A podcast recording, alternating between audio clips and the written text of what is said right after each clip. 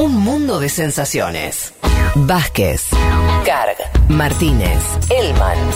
Un programa que no quisiera anunciar el comienzo de la Tercera Guerra Mundial. Pero llegado el caso, lo hará.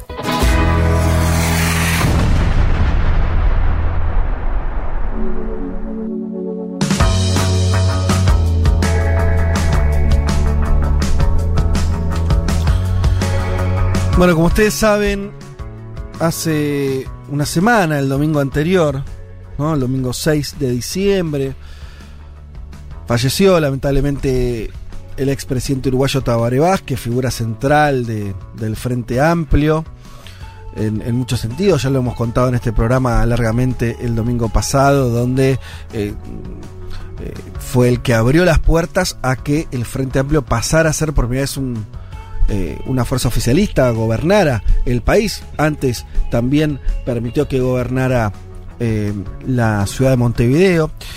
Eh, y, bueno, su desaparición física también empieza de a poco a, generar preguntas y, movimientos respecto a lo que va a ocurrir con, con esa fuerza, que hoy le toca hacer oposición después de 15 años también, esto hay que decirlo, a partir de- de la derrota en las últimas presidenciales.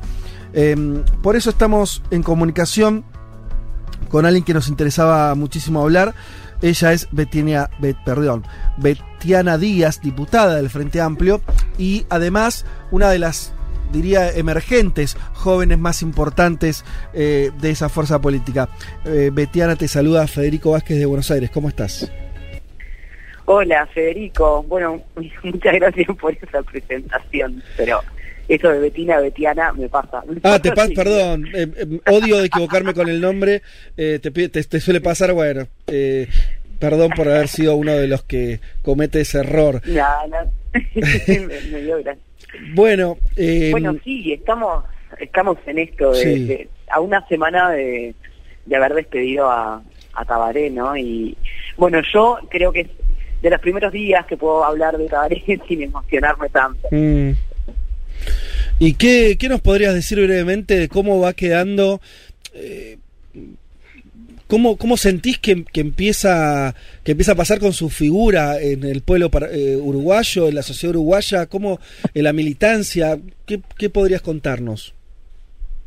Bueno, eh, yo creo que eh, hoy leía, ¿no? Uruguay sin, sin Tabaré y en primer lugar decir que, que no hay Uruguay sin Tabaré. Uruguay este, está lleno de, la obra de Tabaré Vázquez, ¿verdad?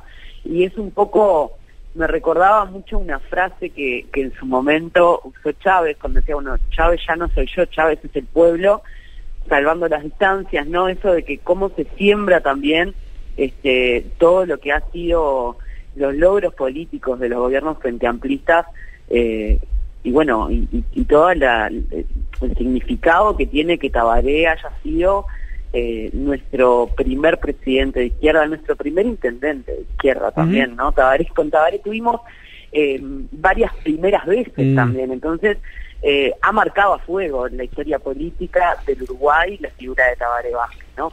Y creo que para la militancia esto es todo un proceso también de, de aprendizaje. Nosotros estamos en un momento, hace un tiempo ya, de, de recambios. Ustedes saben que el sistema político uruguayo además está caracterizado por este, edades muy, muy altas. Entonces, eh, también esto del recambio en los liderazgos que se van dando, bueno, en este caso, este, con el fallecimiento de Tabaré, pero también este, con, con las señales de Mujica, de decir, bueno, este, dejo a la barra más joven, ¿no? A cargo, que, que asuman, ¿no? Esta responsabilidad histórica.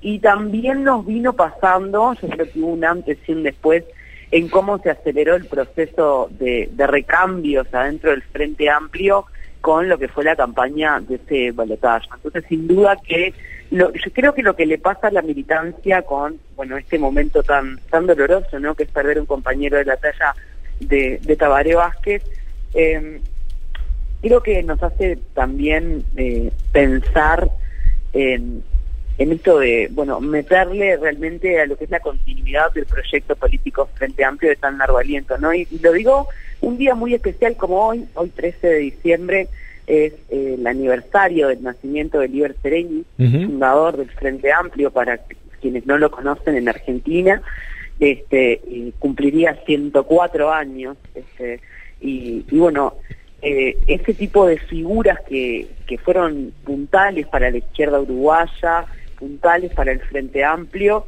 en realidad están impregnadas en, todas las acciones militantes que tomamos y en todas las propuestas también que hacemos como fuerza política. ¿no? como, ¿Cómo, estás? Te saluda Juan Manuel Carg. A ver, uno, uno ve tu, tu historia, tu biografía, tenés 32 años, es decir, en promedio 50 años menos que el trío Tabaré, Pepe Mujica, Danilo Astori en promedio. Eh, y evidentemente ya estás en lugares importantes, ¿no? Como el propio eh, Parlamento uruguayo, venís de una trayectoria sindical. ¿Cómo ves ese futuro del Frente Amplio? Porque vos decís, Uruguay sin Tabaré no existe, pero Tabaré ya físicamente no va a estar más. Y, va a ser duro, pero en algunos años no va a estar más Pepe, no va a estar más Danilo. ¿Cómo, ¿Cómo, se para la juventud del Frente Amplio de cara al futuro? Hay un bloque juvenil en el Congreso. ¿Cómo le explicás eso a las y los oyentes de la Argentina que también hicieron un proceso similar, porque se murió Néstor Kirchner, pero hay una bancada kirchnerista enorme porque Cristina Fernández es vicepresidenta. ¿Cómo explicas eh, esto de, si se quiere, la sucesión dentro del propio partido y la organización? Bueno, bueno, Juan Manuel, en, primer lugar creo que es importante este, decir que en este periodo legislativo, además, eh, hubo un gran recambio, eh, sobre todo en, la Cámara de Diputados. Habemos muchos y muchas más jóvenes, ¿no? Eh, bajó bastante el promedio de edad y eso creo que tiene que ver también con algunos procesos que se fueron dando, como yo decía, este, de renovación adentro del Frente Amplio. Durante mucho tiempo hubo como una suerte de este, decir que bueno que el, recambio no se hacía solo con la celda, ¿no? Y Creo que de todas maneras el Frente Amplio hizo un proceso de ir este, poniendo caras nuevas que también eh, trajeron temas nuevos a la agenda, los encararon de forma distinta y siempre tuvimos una preocupación muy grande como fuerza política de seguir siendo una fuerza que enamore desde la rebeldía y que por eso enamore a las más jóvenes y a los más jóvenes. Entonces se entiende que también las mujeres, los jóvenes, las jóvenes tienen que estar en los espacios de representación. Yo creo que el, lo que es, a ver, la continuidad de, de estas figuras, ¿no? De cómo quedan estas figuras para nosotros en la militancia y en los espacios de representación, tienen que ver con algo que decíamos, bueno, este, con, con el fallecimiento de Tabaré, ¿no? Que es decir, bueno, el mejor homenaje que nosotros le podemos hacer a los compañeros eh, que han dado su vida al servicio de, la izquierda, del Frente Amplio, pero del pueblo uruguayo sobre todo, es seguir luchando, seguir levantando las banderas, así como levantamos las banderas del, del 71, de la fundación del Frente Amplio, como tenemos nuestra agenda histórica y la seguimos reivindicando, como seguimos recordando a los compañeros y a las compañeras detenidas desaparecidas, como seguimos honrando a nuestros compañeros que se comieron este, la cana en la dictadura. Bueno, eh, creo que nosotros en este momento lo que lo que estamos replanteándonos es justamente, bueno, eh, en esto de nos toca aprender a estar en nuevas situaciones, por ejemplo, esto que tiene que ver con su oposición nuevamente, ¿verdad? Y, y sin duda que ir también perdiendo referentes de tanto peso es un proceso que se está dando, bueno, y, que está marcando eh, un antes y después en el Frente Amplio. Betiana, Leticia Martínez se saluda, ¿cómo estás? Esta semana eh, la Cámara de Diputados le dio media sanción al proyecto del de, eh, aborto legal en la Argentina. Como uruguaya y en base a la experiencia de Uruguay que lo legalizó ya en el 2012, ¿Qué consideras o cuál es la importancia de que en Argentina finalmente se apruebe el aborto legal? Sobre todo para la región, ¿no? Donde Uruguay claramente fue vanguardista en este tema.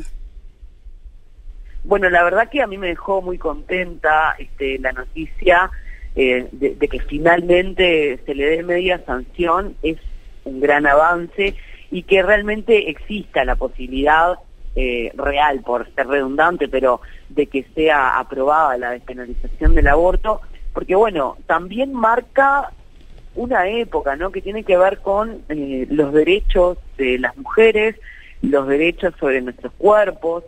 Eh, además, en el caso de la experiencia uruguaya, bueno, nosotros hemos hecho un proceso largo de, desde el 2012 hasta ahora, pero quizá antes también desde el 2008 con la ley de salud sexual y reproductiva, este, hablando de bueno de lo que fue el proceso de también ir generando un marco regulatorio que tuviera que ver con bueno esto de cuidar las condiciones sanitarias de los abortos provocados, porque el Estado sabía que las mujeres abortaban de, de forma clandestina y lo que hacía era, bueno, en el 2004 ratifica estos protocolos de cuidado este, de los abortos provocados en, riesgo sanitario, ¿no? Y bueno, eso también fue acelerando determinados procesos. Cuando llega a la izquierda y se aprueba la ley de salud sexual y mm. reproductiva, luego, bueno, Tabaré, hablando de Tabaré, beta este, lo que es la, la interrupción voluntaria del embarazo, pero deja sin tocar eso que tenía que ver con justamente la protección de este para las personas que se habían provocado un aborto de forma clandestina. Entonces, también hubo un avance y eso eh, tiene repercusiones muy fuertes, ¿no? En Uruguay no hay muertes maternas por aborto. Claro. Eh, se redujo hasta la mortalidad infantil. Eh, hay una serie de impactos muy fuertes. Los abortos se fueron este, reduciendo a lo largo del tiempo mm. también. Hoy somos de los países donde menos abortos se practica. Este, más allá de tener una este, una legislación que, que, lo ampare. ¿no? Entonces, también con los cucos que aparecen muchas veces sobre, bueno, ahora va a ir a abortar todo el mundo, porque acá también era, vamos a salir todas corriendo a abortar, más o menos el discurso, este eso en realidad después los datos estadísticos claro, no pasó. eh, estamos hablando... La experiencia uruguaya es importante porque lo demuestra, ¿no? con, con datos reales. Estamos hablando con Betiana Díaz, diputada del Frente Amplio Uruguayo. Te, te hago la última, te agradecemos el tiempo para hablar con, con Futurock, eh, porque además te decimos que hay, mucha audiencia uruguaya del otro lado que, sigue esta radio, así que em, eh, te agradecemos particularmente.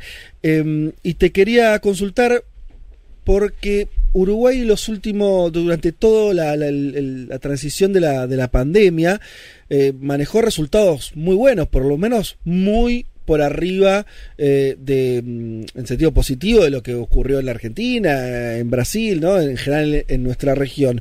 Y en los últimos días estamos viendo una mayor preocupación de lo que está pasando con el COVID em, en, tu país. Está habiendo una aceleración de casos, hay una preocupación, eh, se encuentran además con, en un contexto con, con un gobierno que no está queriendo hacer mucho, muchas restricciones. ¿Cómo, cómo ves eso? Bueno, a ver, este, sí, nosotros en este momento estamos en una situación bastante preocupante. Obvio que se escala Uruguay, por decirlo de alguna manera, ¿no? Este, cuando uno se compara con otros países de la región, bueno, nosotros pasamos de tener meses y meses de 20 casos diarios, 30 casos diarios, y ahora estamos en un promedio de unos arriba de 300 casos diarios. Este, el foco más grande está en Montevideo, porque la mayor parte de la población además está concentrada acá pero de todas maneras nosotros venimos siguiendo este, todo lo que son eh, bueno los datos que nos dan por ejemplo los prestadores de salud no tenemos saturación hoy de los CTI mm. por ejemplo pero sí es cierto que eh, descontroló la situación mm. nosotros veníamos teniendo muy buenos resultados la gente realmente se cuidó muchísimo, mm. pero también entendemos que la estrategia que tuvo el gobierno uruguayo de la libertad responsable, ¿no? que fue este, como un eslogan que se usó durante toda la pandemia, eh, fracasó, ¿no? La libertad responsable, en definitiva, bueno, este, genera también estas situaciones. Y lo otro, este, que me parece importante también, es que no hemos tenido eh, medidas fuertes de financiamiento de gestión de la pandemia, ¿no? Entonces, también eso empieza a tener efectos, la gente empieza a salir a laburar porque realmente no puede bancar en la casa este, sin hacer nada, que si no puede parar la olla no se va a quedar en la casa cuidándose. Entonces, también a la ausencia de una serie de medidas, bueno, este, la situación se está tornando un poco crítica y sobre todo en términos económicos, ¿verdad? Sobre todo en, términos mm. económicos, las consecuencias de esta pandemia van a ser este, seguramente muy fuertes porque el Estado no ha implementado ninguna medida de atención para los sectores de actividad, donde además trabajan en general las poblaciones más vulnerables, ¿no? Los servicios, este, el turismo. Entonces, bueno, estamos muy preocupados actualmente y eh, por suerte hay una suerte de cooperación entre los gobiernos departamentales y el gobierno nacional, pero en realidad se necesita repensar esta estrategia, ¿no? Esta visión tan liberal de que cada uno este, sea responsable como puede, también deja librado, ¿no? Este, a las fortalezas de cada persona y, bueno, a mí me parece bastante preocupante eso, ¿no? Porque el que gana en esta suerte de libertad es el más fuerte, el más fuerte en términos económicos, el más fuerte en términos biológicos también. Entonces, bueno, nosotros estamos planteando también, el Frente Amplio planteó en su momento, este, obviamente hay un grupo de científicos asesorando el gobierno, el apoyo total, este pero también planteamos medidas concretas para la atención de la población donde, bueno, trabajó el propio Tabaré Vázquez, ¿no? Nos lo presentó este proyecto de medidas a principio de año y venimos realmente tratando de ver cómo, cómo zafamos de esta situación sin, sin muchas medidas claras hasta ahora. Se entiende, pero bueno, eh, seguiremos de cerca, esperemos que esta evolución ascendente que tuvieron en los últimos, las últimas semanas eh, se morigere y en el medio empiecen eh, a llegar las vacunas a nuestra región y, demás. Pero bueno, desde acá un, saludo enorme y te agradecemos este tiempo con, con Futurock y ya tendremos oportunidad de seguir conversando. Bueno, muchas gracias a ustedes. Este, también aprovecho para, para saludar a la audiencia argentina. Nosotros seguimos bastante Futurote de acá, así que siempre es un placer conversar con ustedes sobre la política de la región. Te mandamos un abrazo muy grande. Betiana Díaz, diputada del Frente Amplio Uruguayo. Vázquez, Martínez, Carga. Hasta las 3 de la tarde. Un mundo de sensaciones. Futurock.